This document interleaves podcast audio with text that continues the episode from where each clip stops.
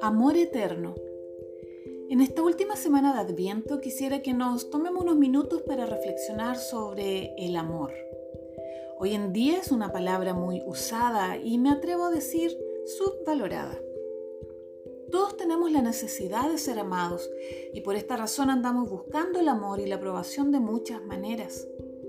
Creemos equivocadamente que el amor de una pareja podría sufrir esa carencia y buscamos en una y otra persona ese amor que nos complazca totalmente.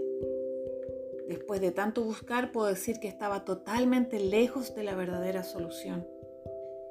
Aunque soy cristiana de pequeña, Debieron pasar muchas situaciones hasta que comprendí que esperar un amor perfecto de personas imperfectas es solo una ilusión. Ese fue el momento en que me dejé amar por quien es el autor y la fuente del amor, Dios. Dios es amor y aunque me dice que me ama con amor eterno, no lo disfrutaba como era debido. Solo conocía hasta ese momento al Dios protector, proveedor, sanador pero me faltaba encontrarme con esa parte de su carácter que más necesitaba, mi Dios amante. Hay un verso muy conocido que dice, de tal manera amó Dios al mundo que dio a su Hijo unigénito para salvar a los que creen en Él. Tal vez lo has escuchado, pero te invito a enfocarte en el inicio del verso, de tal manera.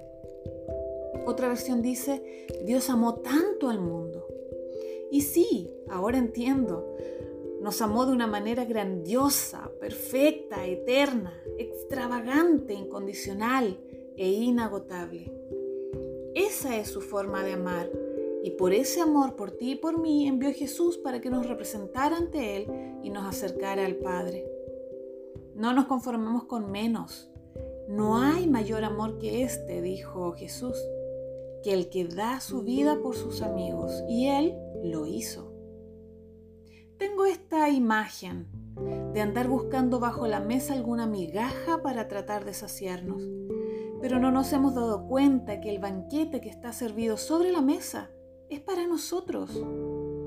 Hemos pasado años de nuestra vida perdiéndonos de disfrutar lo que Dios ha preparado lo cual es perfecto para nosotros, justo lo que necesitamos, y no se acaba, dura para siempre. No se provee bajo condiciones ni restricciones. Todos estamos invitados tal cual somos. ¿Cuánto tiempo te habrás desgastado para amar a alguien y sentías que era infructuoso e inútil? Como que nada complacía, siempre era poco y nunca apreciado. Y claro, para mí ahora tiene sentido. No podemos dar lo que no tenemos.